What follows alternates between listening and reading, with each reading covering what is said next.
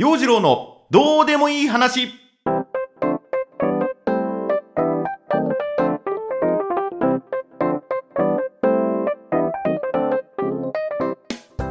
祝200回。陽次郎のどうでもいい話。なんだかんだで200回目のポッドキャスト。今週もどうでもいい話をお送りしてまいりたいと思います。こんにちは陽次郎です。このポッドキャストスタートしたのが2020年4月の話です。それからまあねコツコツと更新して今回が切りよく200回目となりました。ありがとうございます。お疲れ様でございます。はい。そうポッドキャストを始めたのもコロナの影響コロナの脅威っていうのがこうじわじわと襲ってきていて不要不急の外出は避けましょう。ステイホームとね、えー、言われ騒がれまあ仕事は激減。で家にいる時間も多くなってた。で当初はあのノートで展開していたコード W というねそのリレーマガジンにコラム的なのを投稿していたところからスタートしてまあいろいろこう記事を書いていたんだけども記事を書くだけじゃなくってそれをおしゃべりしたらどうかと、うん、そんなんでこうポッドキャストに手を出してみた。まあ私もねそのラジオの番組制作とかにも携わっていたんでそのスキルを音声配信音声コンテンツ制作に生かしてみようと思い立ってポッドキャストのやり方についてもねちょこっと学んでそれから毎週毎週どうでもいい話をするというね。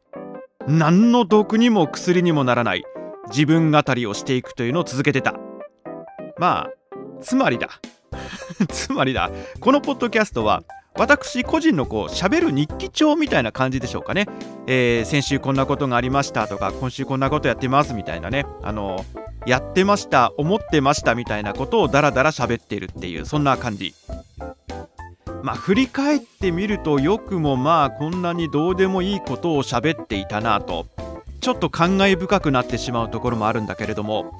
なんだろう。ただただ年を取っただけであんまり成長みたいなのはないかなと。まあね思うんですけどもそれでもこのポッドキャストが自分の生きてきた記録としてねこうやってこう残していく残っていくっていう風なことも悪くはないかなと。ポッドキャスト作るのもねなかなかめんどくさい作業ではあるんですよ。うんあのこのスタジオもですね、えー、結構外の音マイク拾っちゃったりだとか電話がかかってきたりだとかはい、うちの人が入ってきたりだとかね喋ってる時にね、はい、そんなこともありまして、まあ、なかなかトラブルもあったりするんですがやっててよかったなと思うのはあの日々の生活の中でこの体験は面白かったからポッドキャストで喋ってみようかなとその自分の体験したことを整理してみようという気持ちになった。で、まあ、それをだから音声化する言語化するっていう風なねこの作業。で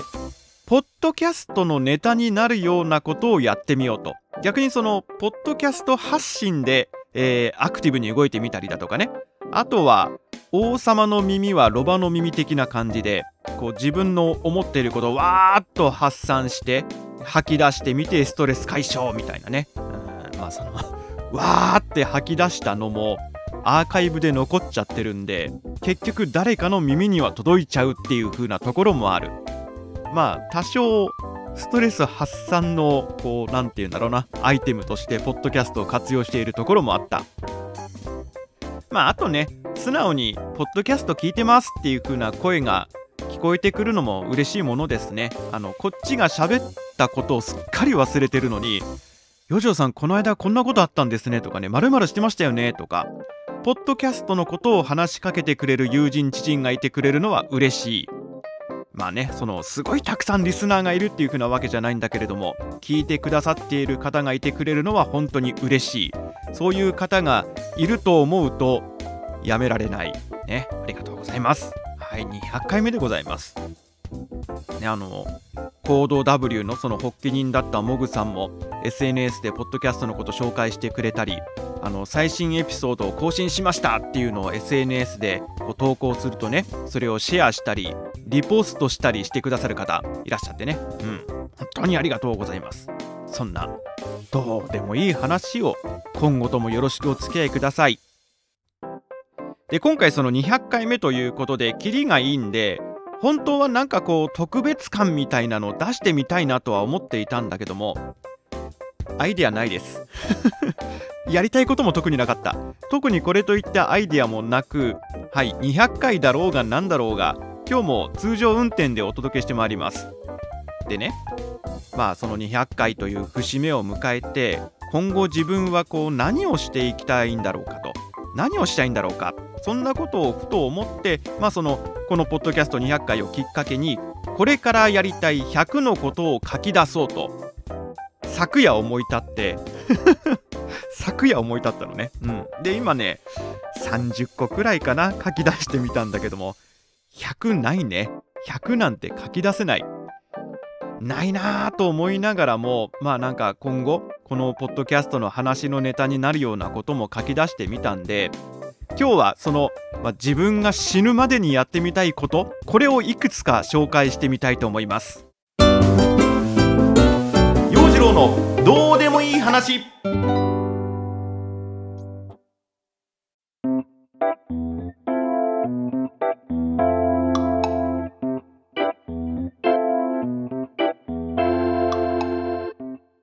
2020年の4月からスタートしてまあ大体4年くらい経ったわけなんですがこの4年間でもいろいろなことがありましたね。まあ振り返ってみるとそのダイエットのためにジョギングを始めフルマラソンに出ちゃったりだとかあと畑仕事始めたりバンド組んでライブに出てみたりまあ声の仕事の方でもねこの4年の間でお世話になったラジオ局がなくなっちゃったってのはねその大きな出来事ではあったんだけども。まあテレビのナレーション CM のナレーション動画のナレーションとかねそんな声の仕事だったりだとか高校野球の実況中継をやらさせていただいたりまあ朗読の活動もちょっとずつだけども規模が大きくなっていったりありがたいことです。まあいろいろとね4年の間でもほんとたくさんの経験をさせていただいております。まあ程よく仕事し程よく趣味も楽しんでっていうんでね。個人的にはそのワークライフバランスっていうのがちゃんとこうねバランスよく取れた日々を送れててまあこれはこれでいいんじゃないかなって思ってる。でその30個くらい書き出してみたやりたいことリストなんだけども何でしょうねこの年になるとさこれといった大層な夢もなくなんか冒険しようっていう風なこう思い切ってやってみようっていう風なことも特になくなんだろう今年の念頭にさ今年のテーマは維持の「い」だとかなんとか言ってたんでやりたいことっていうよりもなんか続けていきたいことっていう風なものが多かったかなっていう印象。でその続けていきたいことっていうのをいくつか挙げるとまあ声の仕事朗読活動。これはまあやりたいことというよりもやっていることなのでこれは続けていかないといけない。まあお仕事ですのでね。うん。でその仕事の幅を広げていきたいなっていう風なのもあるし今後はその朗読仲間っていうのを増やしていきたいっていう思いもある。それから畑仕事。これねまあねあのー、しょうがねやるかっていう風なところからあんまりまあこうやってやろうっていう風な気持ちよりかはまあちょっと手出してみようかなと思ってね始めたところっていう風なの。まあこういったねそのテンション的にはそんな高いテンションで始めたわけではないっていうのはあるんだけれども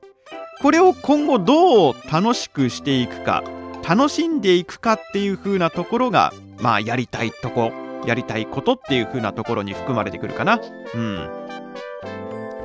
あとあれですかね趣味の範囲では走ることまあ、ダイエットバンド活動ね。まあそれに付随する感じでマラソン大会あちこち出てみたいだとかね、まあ、あの県内外のマラソン大会、えー、いずれはなんか海外のマラソン大会に出てみたいだとか、えー、体脂肪率を12%にしたいだとかね。あまあねそんなこと書いてましたね。それからライブをするなんてのも書き出してみた。まあこれらはやりたいことというよりも目標に近いものだからそこに向けてちょっとずつでも進んでいくまあこういうふうにねその何か目標に向かって頑張っていくっていうのも生きてる実感っていうのを感じられるのではないかとそう思うわけなんです。あと、まあ、時間とお金を確保して叶えたいっていう風なものもいくつかあって温泉に行くっていうのが、まあ、やりたいことリストに掲げてありました。まあ、書いたんだよね。うん、これねその東京にいた時は温泉イコール旅行みたいに割ときっちりと計画を立てて実行に移さないといけないようなところもあった。うん、で東京にいた頃私ね車持ってなかったんでふらっと温泉地に行くというのもなかなか大変まねえー、箱根なら箱根に行く熱海なら熱海に行くみたいな感じでその、えー、電車でまず行ってそこからまレンタカー借りてみたいなねちょっとこう手間も暇もかかる。で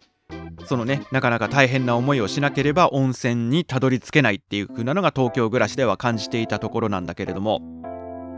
今ね新潟に暮らしていると正直車で20分30分も行ったところに温泉街がある。北に行っても南に行っても温泉街がある。そういった意味では温泉に行くっていうこのやりたいこと割とハードルは低い。低いんだけれどもいざ行こうとなるとなかなか尻が重い。なんかそういう休みの過ごし方をしてみたいもんだなーっていうある種の憧れ、うん、そういう感じですね。で逆に東京にいた時よりも難易度が高くなったそのやりたいことはプロ野球を見に行く。はい。プロ野球を見に行くっていう風なこともやりたいことリストに掲げてます。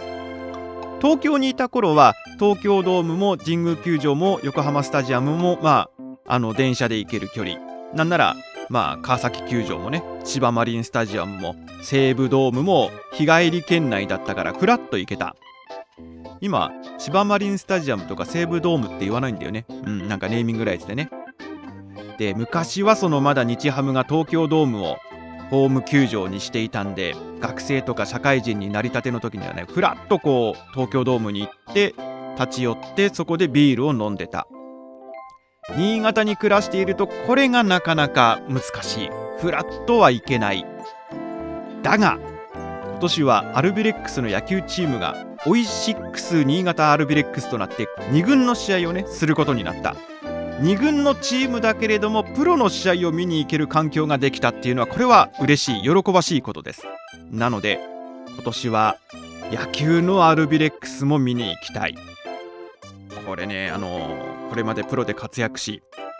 再起をかける選手もオイシックスにこうねアルビレックスに入団してきているんでこれは見てみたい面白そう。でそのねスポーツ観戦のやりたいことっていうのがまあ結構多くて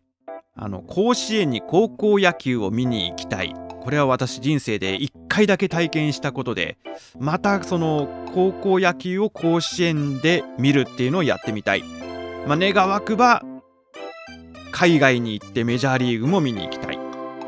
それからサッカーのアウェーの試合を見に地方遠征してみたい。ついでにこれも海外のサッカーも見に行きたい。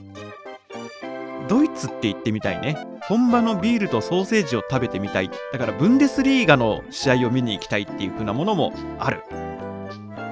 あとパ・リーグの試合を見に北海道にも福岡にも行ってみたい。そこで美味しいもの食べてみたい。箱根駅伝をどこかで見てみたい。まあ箱根駅伝に関してはね去年ね10区大手町でスタンバっててすごい人混みの中首伸ばしてすっげえちっちゃく見えたね選手に声援を送っていたけれども。まあ箱根で見てみたいっていう風な気持ちもあるけれども願わくば横浜から箱根方面のどこかの区間。まあ3区5区678区そのどこかの区間で見てみたい。あと漠然とスキーのジャンプ競技っていうのを見てみたい。わーってなるんでしょうねあれね。あのなんかこうジャンプ競技ってどんなもんなんだろうっていう風なのを見てみたい。それからオリンピック。これをね生で見てみたい。何の競技でもいい。何の競技でもいいんで何かしら見てみたいっていう風なのがある。まあスポーツ観戦に関してはこんなところでしょうかね。やってみたいこと。あとねえー、スポーツとは関係なしにやってみたいことを掲げていたのが学生生活とやらを送ってみたい。これ何でしょうね。これ何だろう。あの自分の学生時代が割と黒歴史で、まあ、そんな真っ黒ってわけじゃないんだけども高校も大学も思い描いていたのとちょっと違ってたかなっていう風なのが振り返って感じているところ。まあねあの私洋次郎もですねそこそこの陰キャだったと思うし多分その漫画の世界とか小説ドラマ映画の世界の高校生活大学生活みたいなものに憧れを持っててなんかきっと高校時代とか大学時代とかキラキラしているもんだと勝手に思っていたんだけどもそんなにキラキラしたものじゃなかった。まあ、もちろんね振り返ってみればいろいろ楽しい思い出なんかもあったのかもしれないけれどもなんだろうねハスに構えたね嫌なやつだったんですよ。洋次郎ね嫌なやつでなんかもっと素直にザ青春みたいなものを味わってみたかったなと。まあもちろんねその学生の本分は勉強することなんだろうけども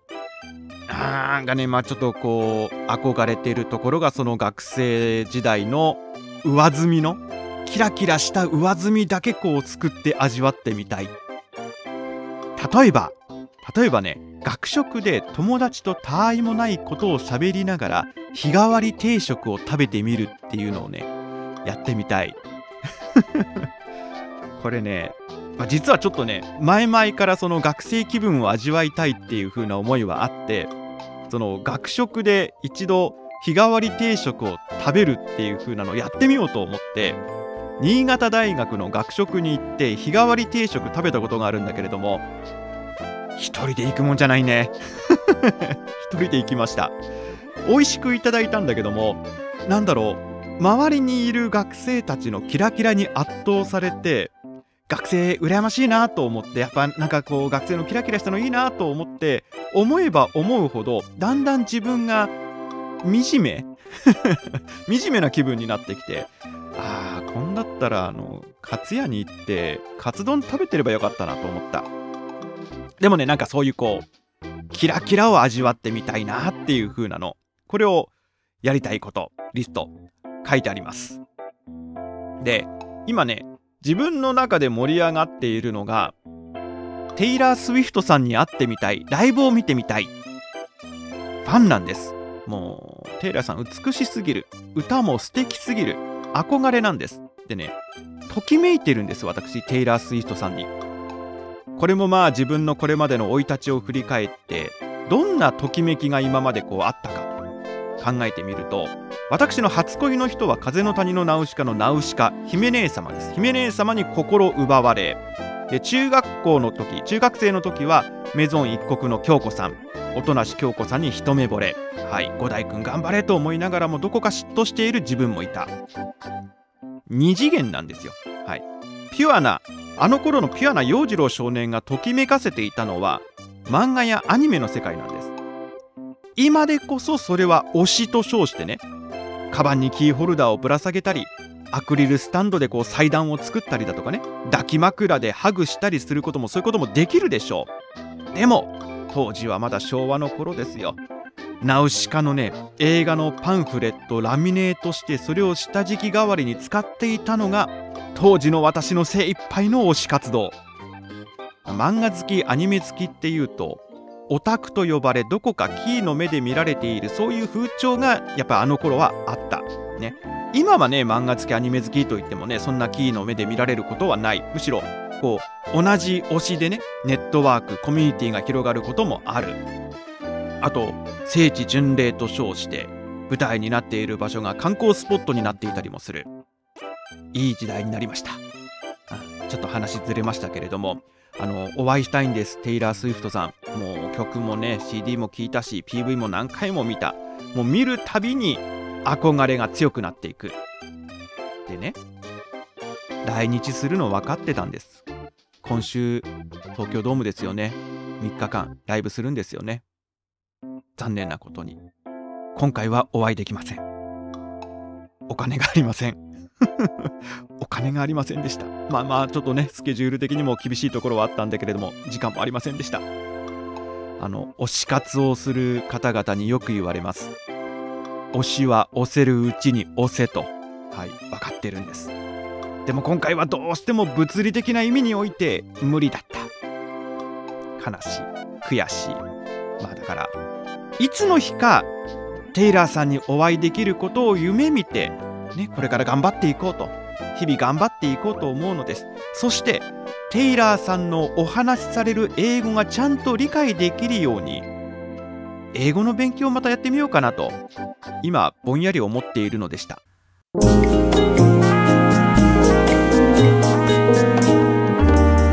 陽次郎のどうでもいい話。お届けしてまいりました。陽次郎のどうでもいい話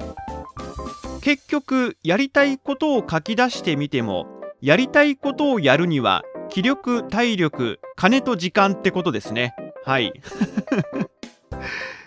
結論そこですわ。まあ金も時間も限りのあるものだから大切に使っていこうと思うし気力体力は衰えを感じているという話を前回しましたけれどもね。まあこれも日々健康には注意して過ごしていきつつ、まあ、食生活とか睡眠時間とかその辺も気をつけながら生きていこうと思います。でこのほか書き出してみたもののよく意味がわからないやりたいこといろいろありましてオリジナルグッズを作るってのがあったんだけどこれなんだ？これなんだ？オリジナルグッズを作るってってのよくわかんないんだけどもまあおそらくバンド T シャツを作ってみたいということかもしくはマラソン大会に出るときになんかオリジナルの T シャツを作って走ってみたいということなのかな？よくわかんないです。なんかオリジナルグッズを作りたがっています私。はい。それから部屋の片付けをするって書いてあるんだけどこれやりたいことじゃなくてやんなきゃいけないことなんだよね。うん。これねほんとどこから手をつければいいのかわからないまま時が経っています。あと何かの賞を取るって書いてあるんだけどもこれも何でしょうね。具体的に何の賞が欲しいのかよく分かっていない。でなんか賞を取ったのって今まで人生であったっけ？ってまたこれ振り返ってみたんだけども中学校の時の水泳大会市民水泳大会で3着になってその時銅メダルをもらったってのがある。でもねなんかそれ以来ないんだよね。マラソン大会に出て完走メダルをもらうことはあったけれどもなんだろう。賞が欲しい。賞が欲しい。1位2位3位とかじゃなくていい。頑張ったで賞が欲しい。うんそんなところかな。なんかね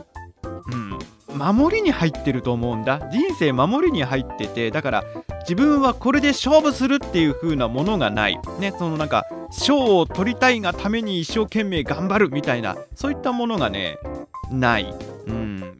その辺をねひょっとしたら欲してるんだね。そこに向かって頑張るっていうそれが欲しいんだろうな。で別にねそのなんか賞を取ってすごいねとか偉いねとか言われたいんじゃなくってこう自分の性格が割と自己肯定感が低い人だと思うのね。自己肯定感低い人だと思うんでなんかこう一つやりきってその証明証拠があってうしってねよしって思うのを欲しているのかもしれない。まあ何の賞が欲しいのかよくわかんないんでそんなものも探しながらこれからも生きていこうと思います。結局やりたいこと100上げてみようと思っても30くらいしかないっていうのも寂しい話です。なんかこんなことやってみたいなっていう風なのをね頑張って100集めてみようかなと思ってます。まあそういうのも含めてやっぱ結局気力体力金と時間なんだなっていう話でした。陽次郎のどうでもいい話200回目のポッドキャストこんな感じで終了です。次は300回目指してまた日々どうでもいいことを積み重ねていきたいと思いますんで今後ともご愛聴のほどよろしくお願いいたします。それでは私陽次郎とはまた来週の月曜日にお耳にかかりましょう。バイバイ。